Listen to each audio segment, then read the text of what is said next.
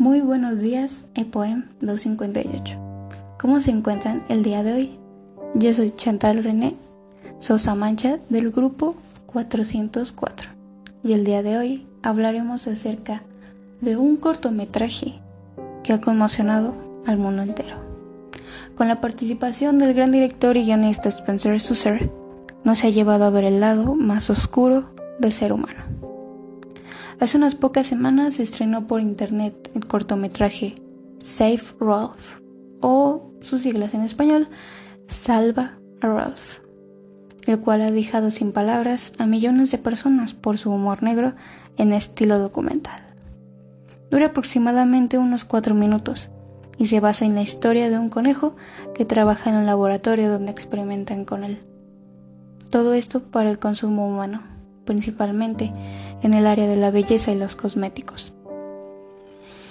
Esto no es nuevo, ya que desde hace muchos años se hacen estas prácticas. Por eso, si tú quieres ser parte del cambio, hoy te traemos tres tips para, saber si tus productos son libres de crueldad y testeo en animales. Número 1. Tienen la silueta u orejas de un conejo en el empaque, ya que este logo es el principal de Cruelty Free, que es libre de crueldad animal. Así que si tus productos tienen unas orejas, un rabo o simplemente una silueta, o incluso la palabra cruelty free, ten por seguro que no está probado en animales. Número 2. No se vende en China. Asegúrate de que la empresa a la que tú le estás comprando el producto no se vende en China, ya que en este país es ilegal vender productos si no se prueban animales antes.